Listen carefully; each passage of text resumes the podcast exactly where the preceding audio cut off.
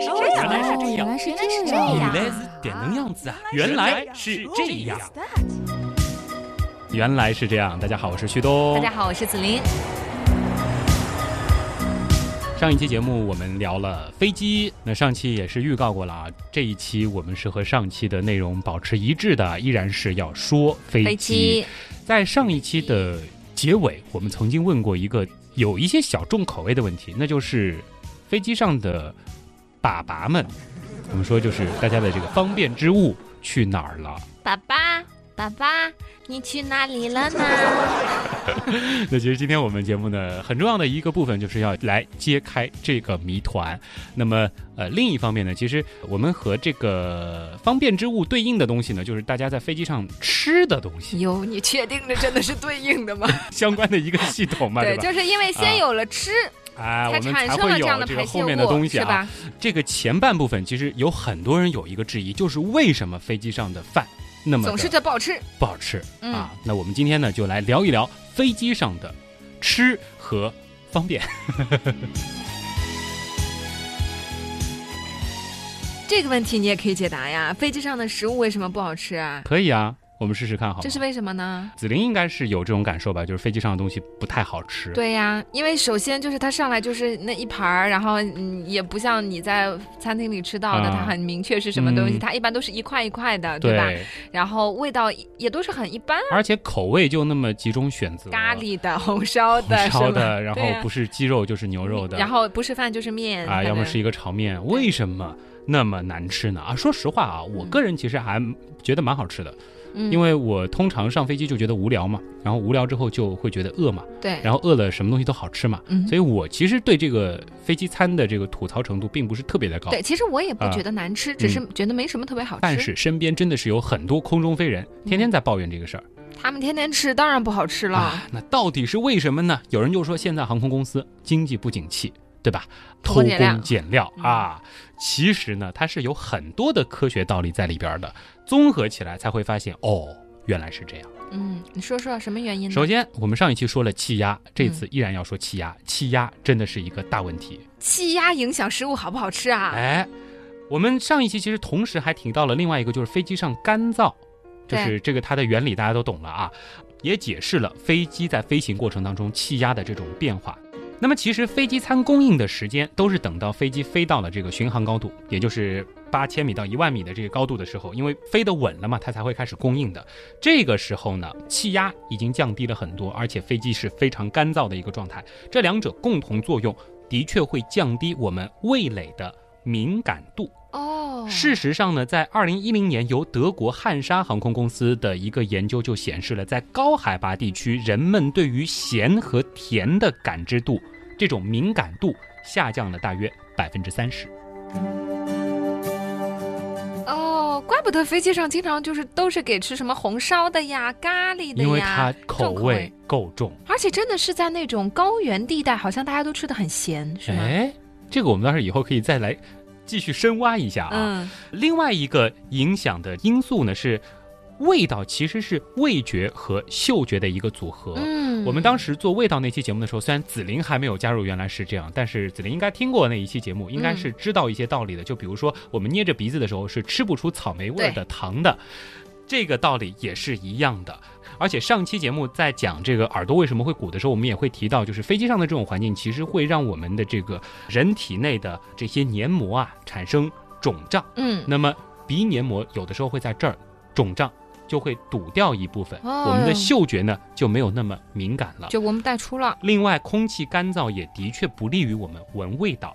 通常情况下呢，气味分子是通过鼻腔的黏膜被传输到鼻子里边的这个嗅觉受体的。那么啊鼻腔里面是很干燥的，我们大脑检测气味信号的效率就会降低了。嗯也就是说，我们可能吃萝卜闻不出萝卜的味道，吃苹果吃不出苹果的味道，哎那你就会觉得，哎呀，这就怪怪的这味道。真的是有一点嗯啊！你这么一说，我觉得就勾起了我在飞机上吃饭时候的回忆啊，哎是觉得的确是这样的感觉。哎，很多人就会觉得怎么飞机餐闻着也不是特别的香呢，就觉得口味重重的啊。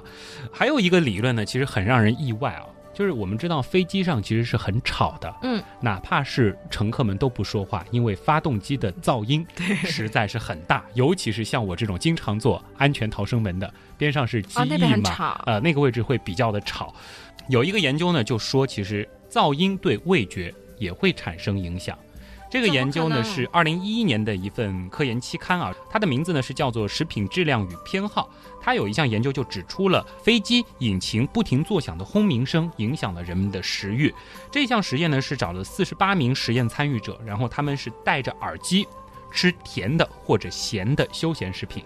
然后呢，耳机里面要么播放的是白噪声，就是就是非常难听的这种噪声，要么呢是什么声音都没有。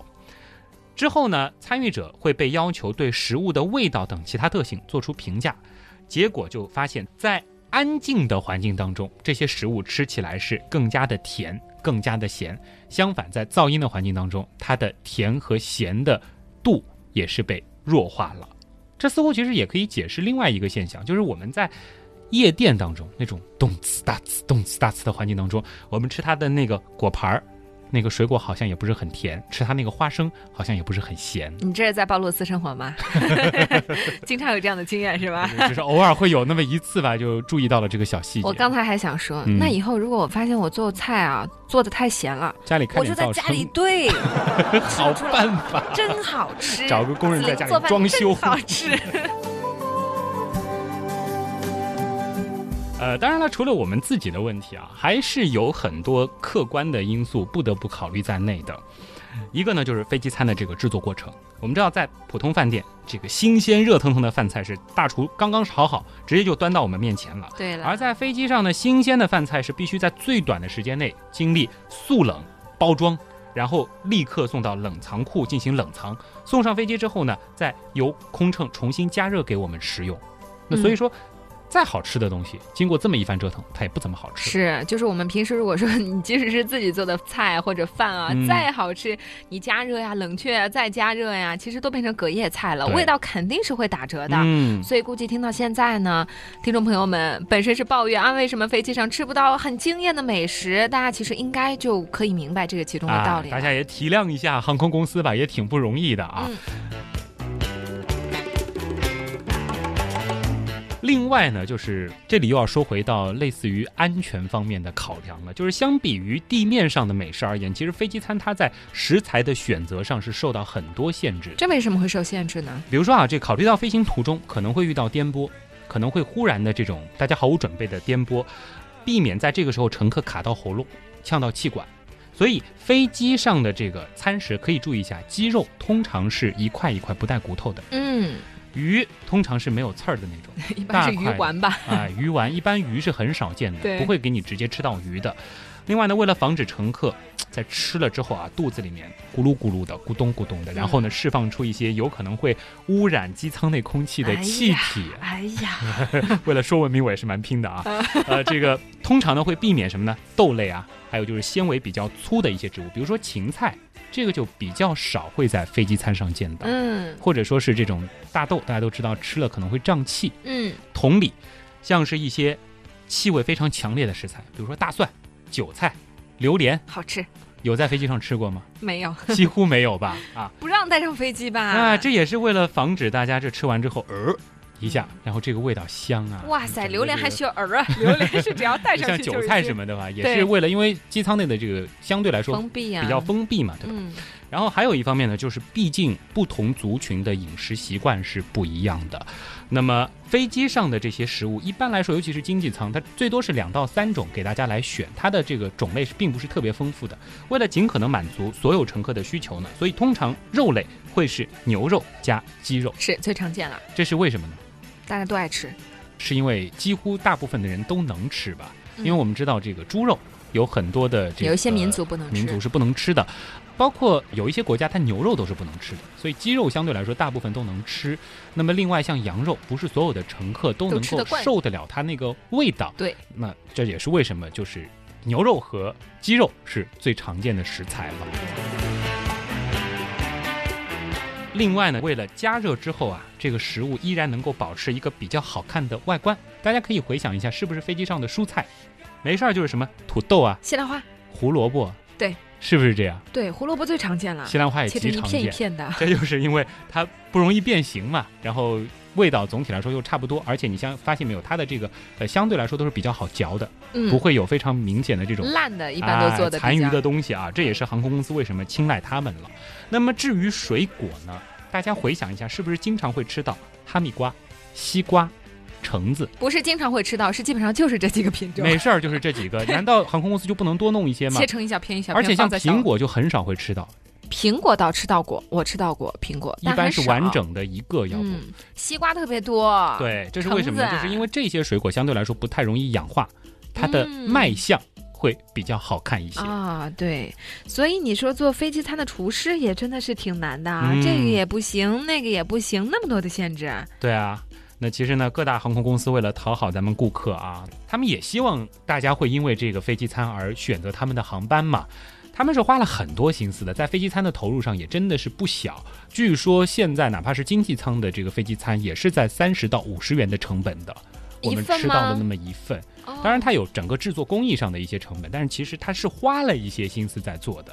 甚至在很多情况下，航空公司会聘请一些名厨来烹饪这个飞机餐。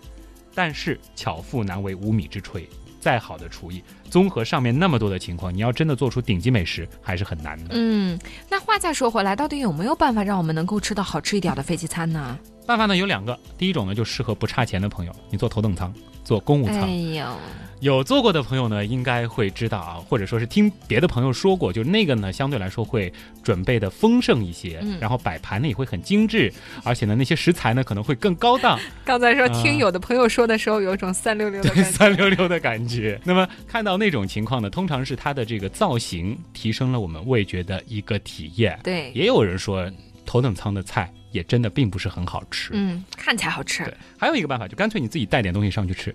当然，有的食物是过不了安检的，对呀有的食物只能够在机场买。汤汤水水的不能带啊。哎，那么即使这些你都能做，他们在飞机上依然有可能不会那么好吃。嗯毕竟刚才我们也明白了，我们的味蕾和鼻腔在高空当中依然在作怪着。嗯，这个道理我们已经明白了哈。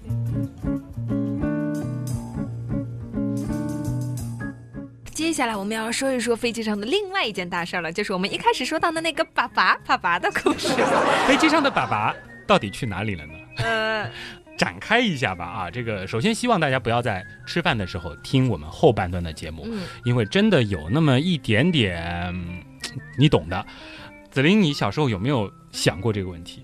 我小的时候没想过，因为我小的时候没有坐过飞机。哦，那么你长大一点的时候呢？啊，我开始就是有坐飞机，我就会想这个问题。嗯嗯，因为我想它储存在那边吧，好像是不是有很多，嗯，是不是？嗯而且它后面怎么把它运下来等等，啊所以好像听到过一个觉得比较靠谱的说法，嗯就是它会直接就是拔散了以后排放在这个啊，就是我们按下那个冲水按钮之后，嗯嗯那个嗤一声之后，它就是进入一个粉碎机，嘚儿打完就一边飞就一边往外排。哎，就有一点这个概念。啊然后当时说，哎呦，这个好恶心啊！嗯好像还有人跟我说，没关系的，啊这个什么经过大气层嘛，它就怎么变成微粒了啊，哎对对对根本会消散到空中了。是这样的吗？这是第一个版本。嗯，那么我小时候呢，听到过一个版本，就是说是直接冲出去，就是那个哎，一下一吸嘛，就感觉好像是直接就被机外的这个空气给吸出去了。那然后呢？然后呢，他们给我解释了一通这个什么大气压的原理啊，就是说再怎么样它就会呃消散到空中啊，最后落下来的时候就变成小雨滴了。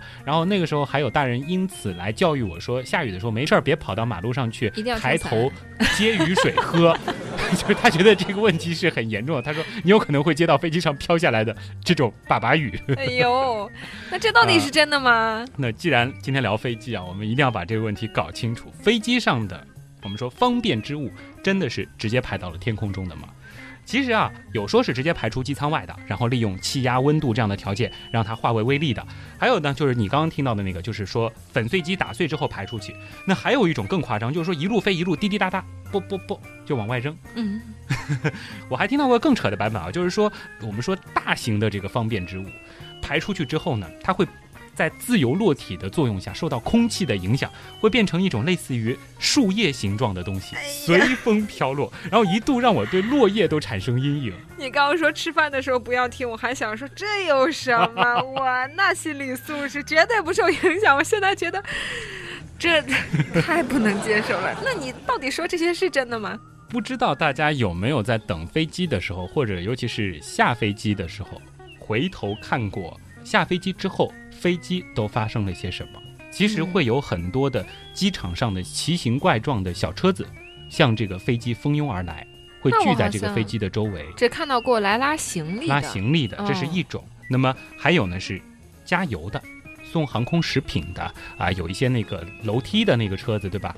还有一种车子呢，它的这个形状有一些像卡车，是方方的、扁扁的。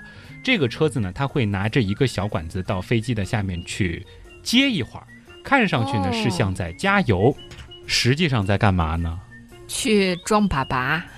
对了，就是把飞机里储存的那些东西给吸走。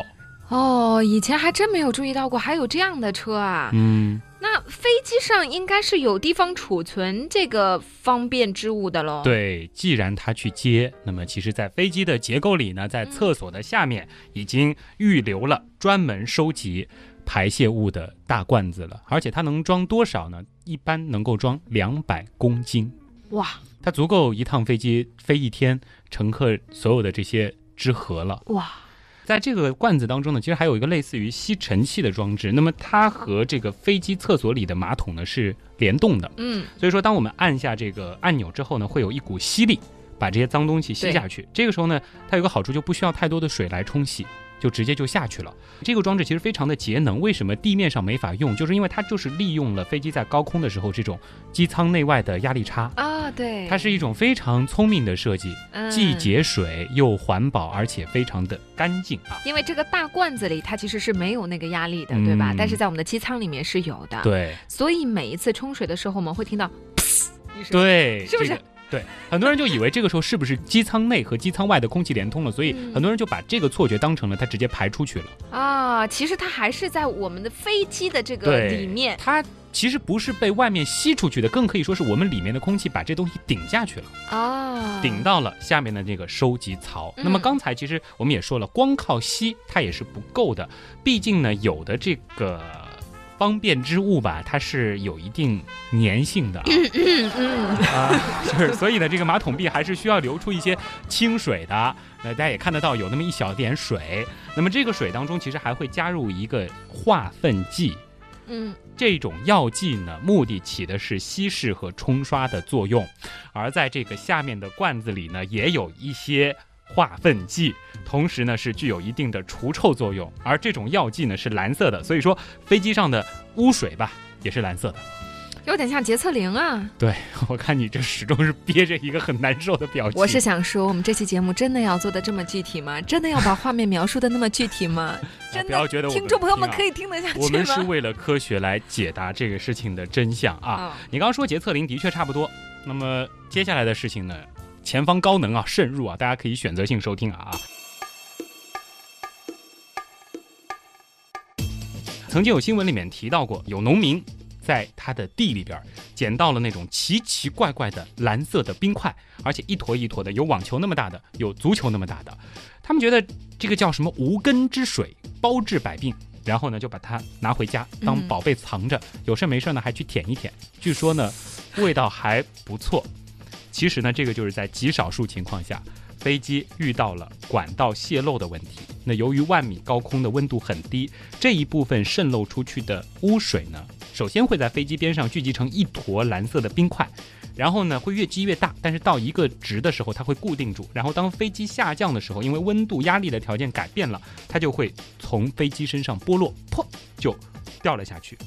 当然呢，发生这种故障，其实它的概率是。比较低的，它是需要排泄物收集系统的三个部件同时出现故障，但是呢，出现故障多半就是因为异物堵塞了。所以说，也这边顺便提醒大家，没事儿别往飞机的马桶里扔那些乱七八糟的东西，嗯，否则对飞机下面的人还是有一些危险的。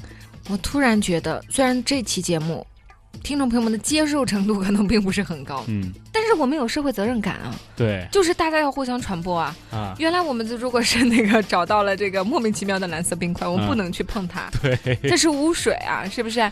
我们一定要告诉身边的人好吗？啊在告诉身边人的同时，还要告诉他们是从原来是这样听到的好吗？对，嗯当然了，我们也要说啊，这个概率是非常非常低的，但是的确是出现过类似的新闻，我们一定要主动的来保护这个厕所的安全吧，飞机上的这个厕所。哎呀，但我突然又想到一个画面，嗯，我们现在市面上有蓝色的棒冰吗？如果出产了这个蓝色的棒冰，而且可能有的这个听众朋友万一还喜欢吃这个口味的话，嗯你说现在那我只能说抱歉了、啊。是一种什么样的心情？这样吧，起码我解释了，就是它的概率是很低的，所以我们平时在马路上走的时候呢，并不用担心头顶上有飞机飞过，我们就被这种蓝色的粑粑冰给砸到嗯啊，就这样吧。嗯，但是万一遇到这样的东西哈，就是大家都不要觉得这个天上会掉什么好东西来啊，我们就是避而远之避开吧。对啊。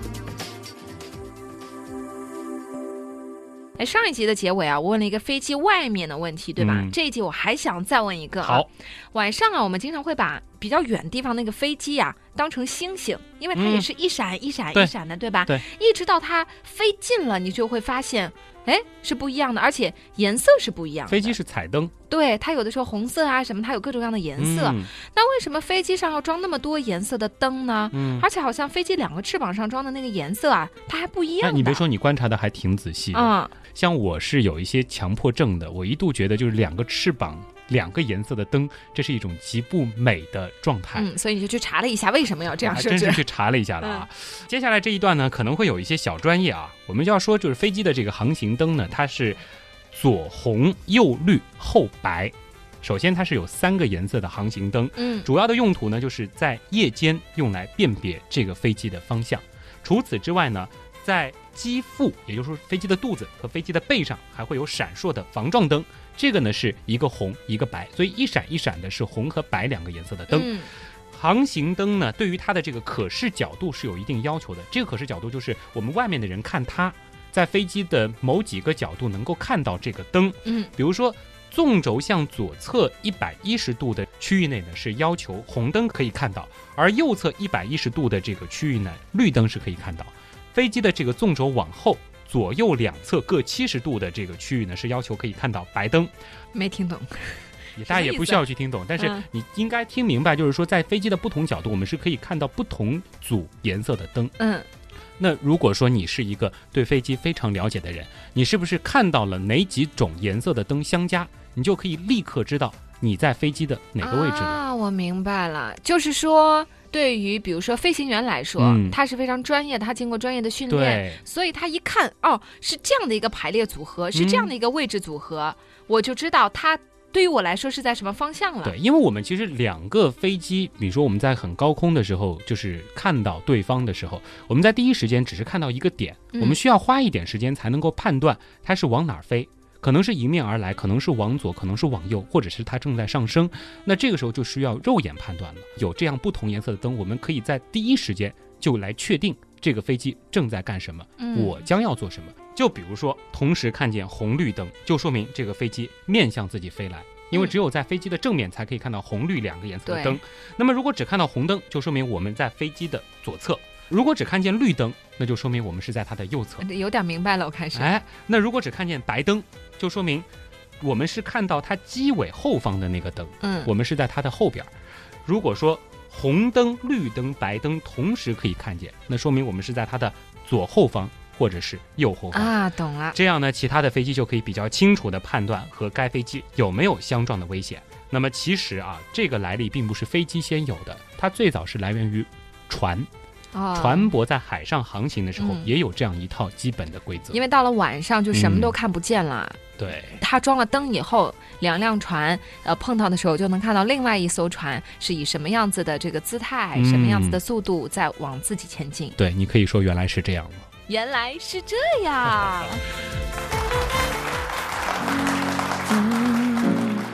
好啦，这一次和大家聊了。整整两期啊，而且内容也非常的多的这个飞机的问题，为什么给大家准备这么多的跟飞机有关的大百科呢？为什么呢？因为通常大家在飞机上都会比较无聊，是吧？飞机如果说有一个同伴可以聊聊天的话，你就可以有很多的冷知识跟他们分享啊，就显得你很懂飞机啊，就显得你经常坐飞机啊。你确定要跟他聊爸爸的那一段吗？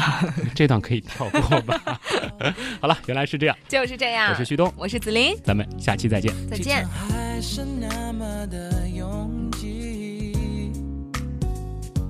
我喝来喝去，渴了还是要剩一点，剩给你 Oh yeah, for my baby. 一年前的我们过得那么快乐，充满笑与泪的生活。